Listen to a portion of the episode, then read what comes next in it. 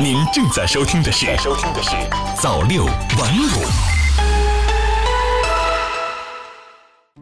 朋友你好，今天是二零一九年十二月二十七号，星期五，欢迎收听早六晚五早间新闻。首先，一起来关注国内方面的消息。新华社北京十二月二十六日电。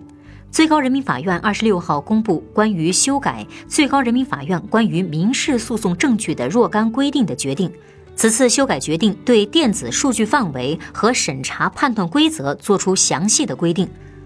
根据这份修改决定，电子数据包括网页、博客、微博客等网络平台发布的信息。手机短信、电子邮件、即时通信、通讯群组等网络应用服务的通信信息、用户注册信息、身份认证信息、电子交易记录、通信记录、登录日志等信息、文档、图片、音频、视频、数字证书、计算机程序等电子文件，其他以数字化形式存储、处理、传输的能够证明案件事实的信息。中新网客户端十二月二十六日电。财政部部长刘昆二十五号表示，全年减税降费数额将超过两万亿元，占 GDP 的比重超过百分之二，明显高于世界其他国家。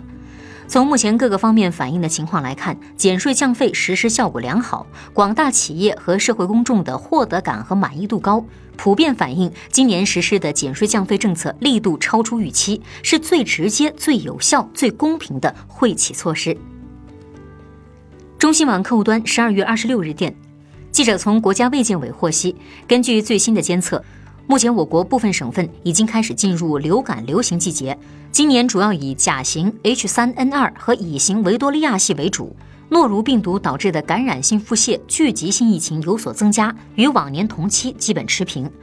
专家研判认为，未来随着学校和托幼机构放寒假，流感和感染性腹泻等聚集性疫情将逐渐的减少。总的来看，目前我国传染病疫情形势总体平稳。新华社合肥十二月二十六日电，研制量子计算机是当前国际前沿科技的重大挑战。近期，中科院院士、中国科学技术大学教授潘建伟等人与德国、荷兰的科学家合作，在国际上首次实现了二十光子输入六十乘六十模式干涉线路的波色取样量子计算。在四大关键指标上均大幅刷新了国际纪录，逼近实现量子计算研究的重要目标——量子霸权。国际权威学术期刊《物理评论快报》日前以编辑推荐的形式发表了该成果。经济日报十二月二十六日讯，日前我国成功发射天琴一号技术试验卫星，而就在发射前夕，天琴团队成功实现了地月距离的激光精确测量。并获得了月面上全部五个反射镜的回波信号，令我国成为世界上第五个实现地月激光精确测量的国家，也是世界上第三个成功测得全部五个反射镜的国家，为后续我国空间引力波探测项目奠定了基础。经济日报北京十二月二十五日讯，记者从全国春运电视电话会议上了解到。二零二零年春运全国旅客发送量将达到约三十亿人次，比上年略增，但是运输供需总量矛盾进一步缓和。中新网客户端十二月二十六日电，二十六号，中国社科院社会心理学研究中心发布《社会心态蓝皮书》，调查显示，中国民众婚姻满意度存在显著的性别差异，总体表现为男性高于女性。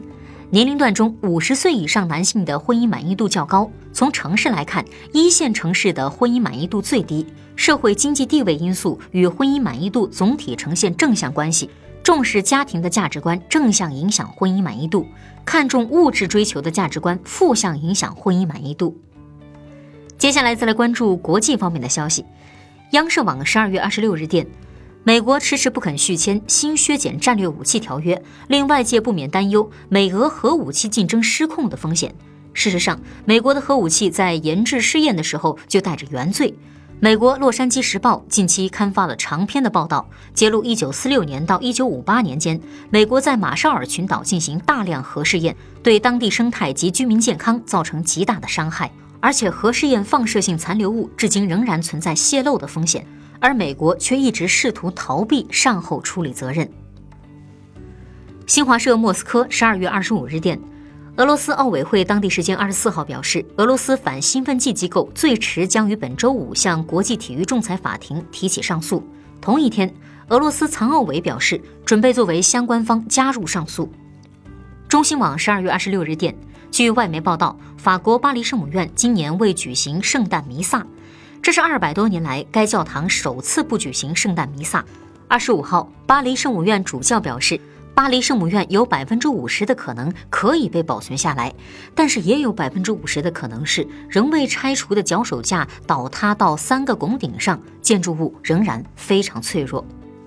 中新网十二月二十六日电，综合报道，二零一九年五月开始服役的挪威皇家海军克姆莫德号近日被爆出存在诸多的安全隐患，被禁止出海航行，预计最快明年完成维修后才可复航。报道称，耗费二十二亿挪威克朗的后勤和补给舰克姆莫德号是挪威有史以来建造的最大的海军舰艇。被发现的问题包括沉重的舱门对船员构成的危险，而且船上没有适当的照明，这使得船员在黑暗中绕船行走很困难。另外，舰上大部分昂贵的医疗器械被证明是过时或存在缺陷的，尤其是手术室的制氧机被认为存在重大的火灾隐患。